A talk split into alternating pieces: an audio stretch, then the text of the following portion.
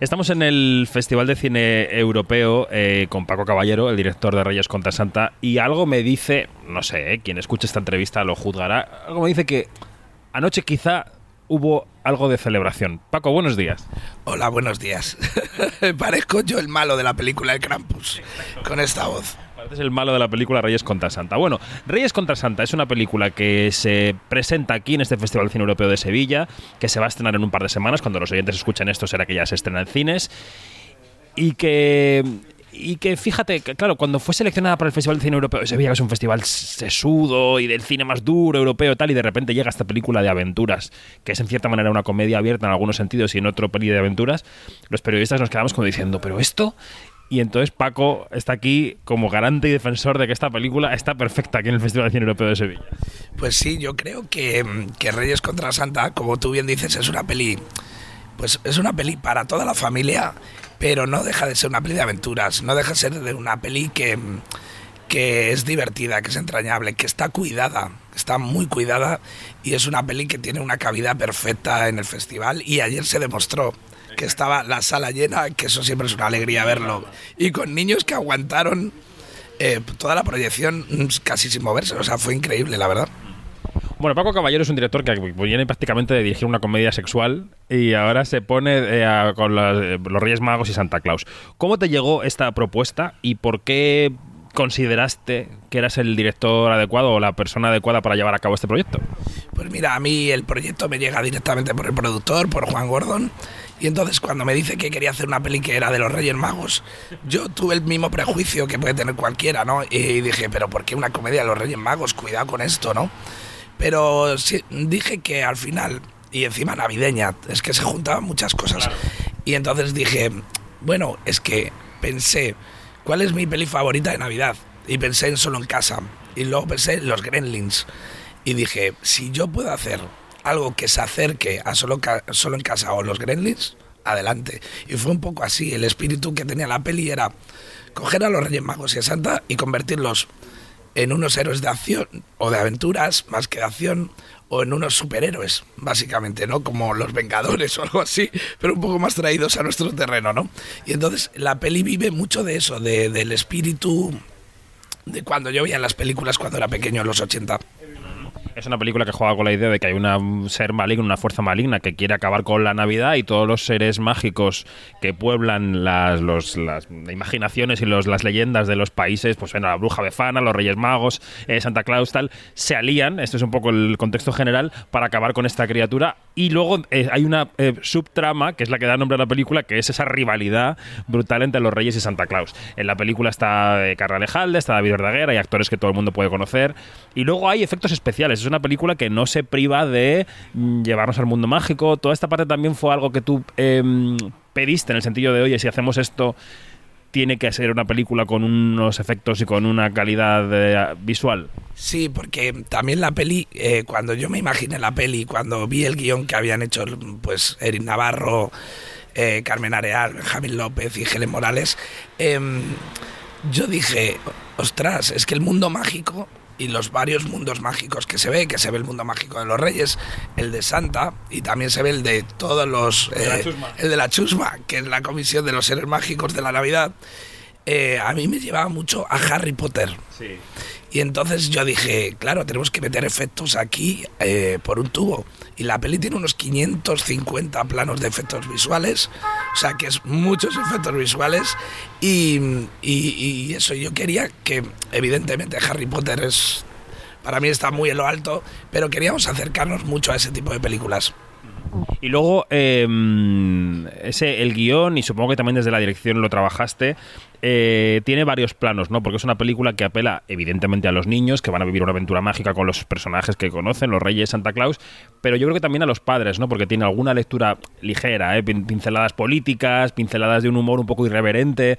¿Cómo fue eh, la mezcla de las dosis? ¿Cómo fue, cómo, cómo calibrar cada una de las ruedecitas para que esas capas estuvieran todas presentes? Pues mira, yo soy muy gamberro, en realidad. Eh, ya esta voz creo que lo dice todo. Y, mm, y entonces yo quería hacer una peli que, que, gustara mucho a los niños, pero que también los padres fueran al cine a pasárselo bien. Eh, vuelvo un poco al mundo de los 80, ¿no? todas estas pelis que se hicieron a mí me siguen gustando ahora de mayor y me gustaban de, de, pequeño. Y ahora de mayor descubro cosas nuevas cada vez que las veo. Entonces hemos metido mucha actualidad, o mucha actualidad, dosis de actualidad política, dosis de, de irreverencia, como tú dices, porque también las pelis que a mí me gustan de animación, como, como es Rec o cosas de eh, como Toy Story, este tipo de pelis de Pixar o DreamWorks, siempre hacen muchos guiños a los mayores. Y nosotros queríamos hacer muchos guiños a los mayores sin perder la magia eh, para los niños, ¿no? Eh, eso era para mí ley en la película. Y yo creo que los mayores, ayer en el pase, la sensación es que se lo pasan muy bien con la película.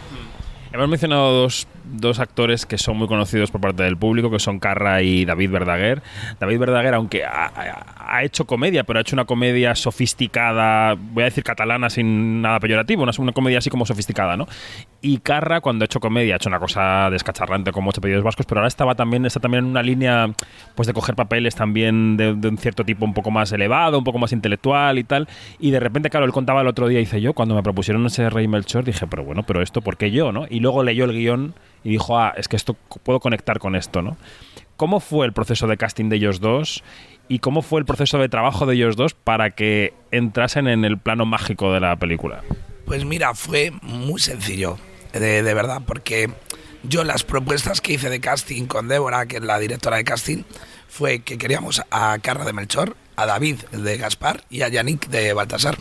Leyeron el guion y dijeron, queremos hacerlo. Ah, muy bien. Así, fue muy fácil, porque hay algo que conecta con los Reyes Magos. Y todo el mundo, Carla también además es padre, eh, David acaba de ser padre, y entonces era como, es una peli que queremos que, queremos que vean nuestras hijas, ¿no? Entonces conectaron muy rápido. Y sí que en una reunión que yo tuve con ellos, les dije, chicos, esto no es una peli de risas.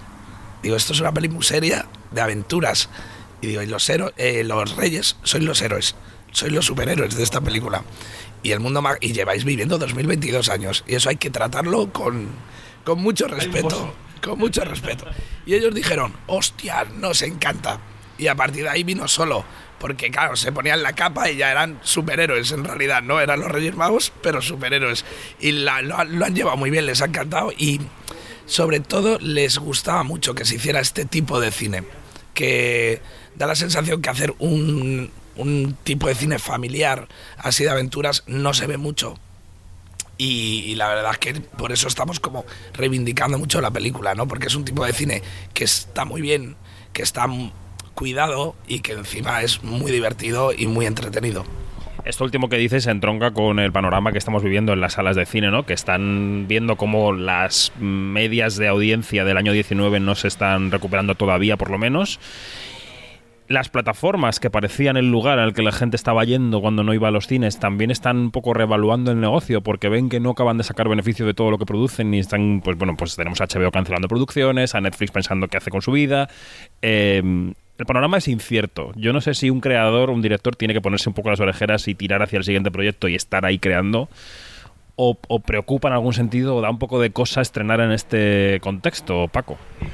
Bueno, estrenar siempre da mucho miedo, ¿no? Porque no sabes cómo va a responder el público, ¿no? Pero, pero sí, el contexto no es que sea difícil, es que es diferente.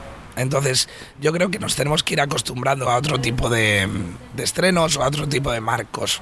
No lo sé, no sé muy bien eh, cómo pueden convivir las dos cosas, si tienen que convivir o no. Yo no, no me meto ni, ni, ni, lo tengo claro, no estoy muy posicionado en ningún lado, ¿no?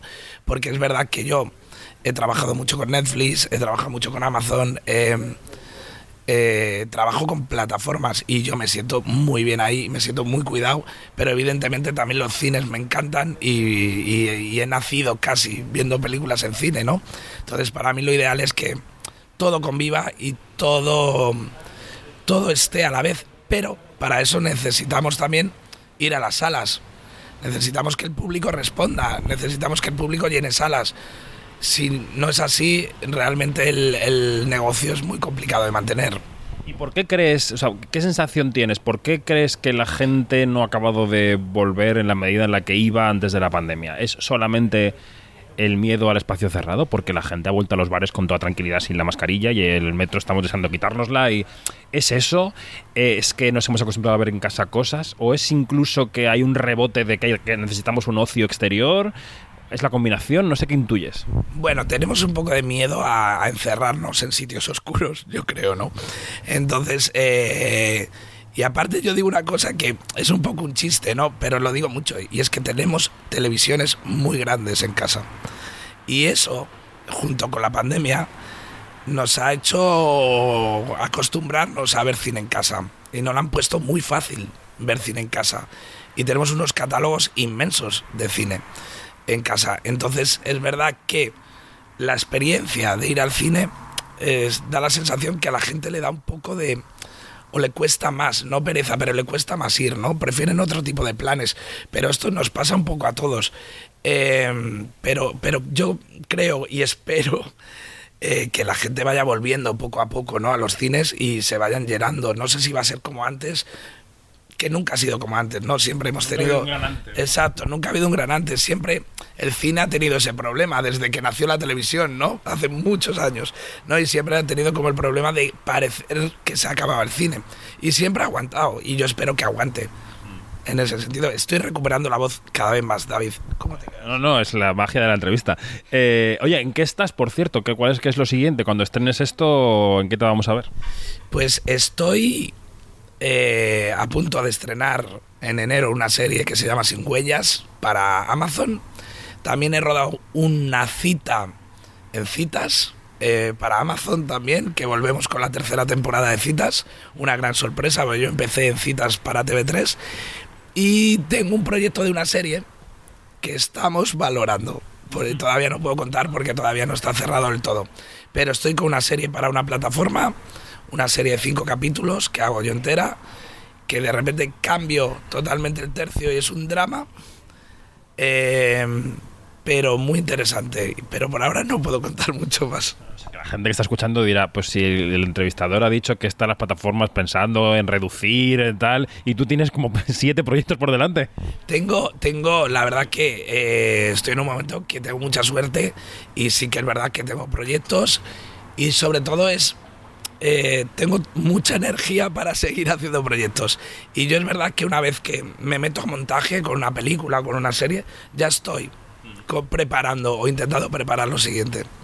Decía, mm, me dijo una vez Pierce Brosnan en una entrevista, no recuerdo por qué película, porque ya no sé ni en qué ciudad estoy.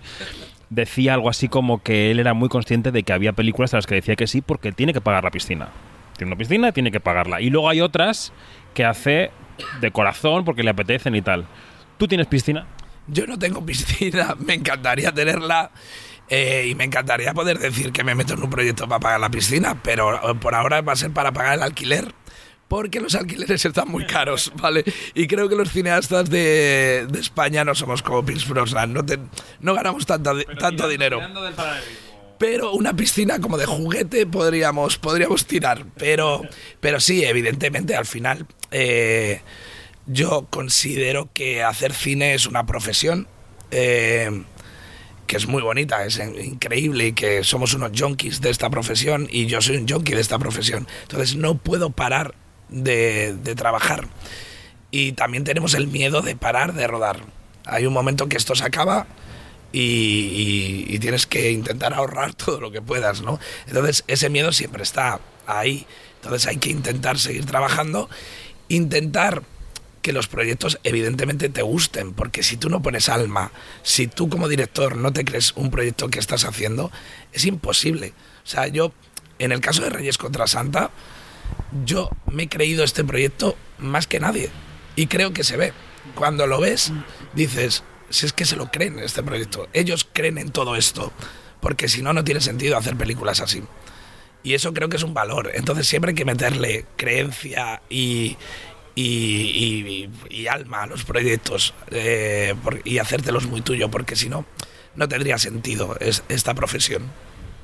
Bueno, no sé si la entrevista va a llevar a gente a los cines, esperemos que algunos sí, pero lo que ha conseguido es recuperar tu voz, Paco. Eh, esto es un milagro, el milagro de la Navidad. Es un milagro más o menos, la, la estamos recuperando poco a poco. De la casi Navidad y estamos en manga corta en Sevilla. Exacto, estamos pasando un calor aquí eh, que también asu- asusta mucho. A ver si va a ser que esa, esa flor de Pascua que se va deshojando en tu película va a ser el cambio climático y hay una lectura ahí. ¿eh? El fin de la Navidad va a ser el cambio climático.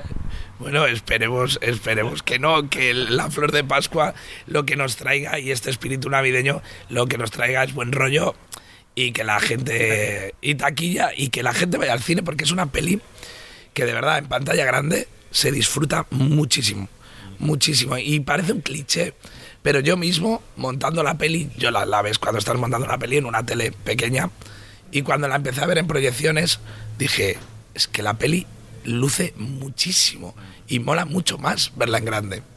Pues animamos a todo el mundo a que a partir del 18 de noviembre eh, vaya al cine a ver Reyes contra Santa. Paco, gracias. Muchas gracias a ti.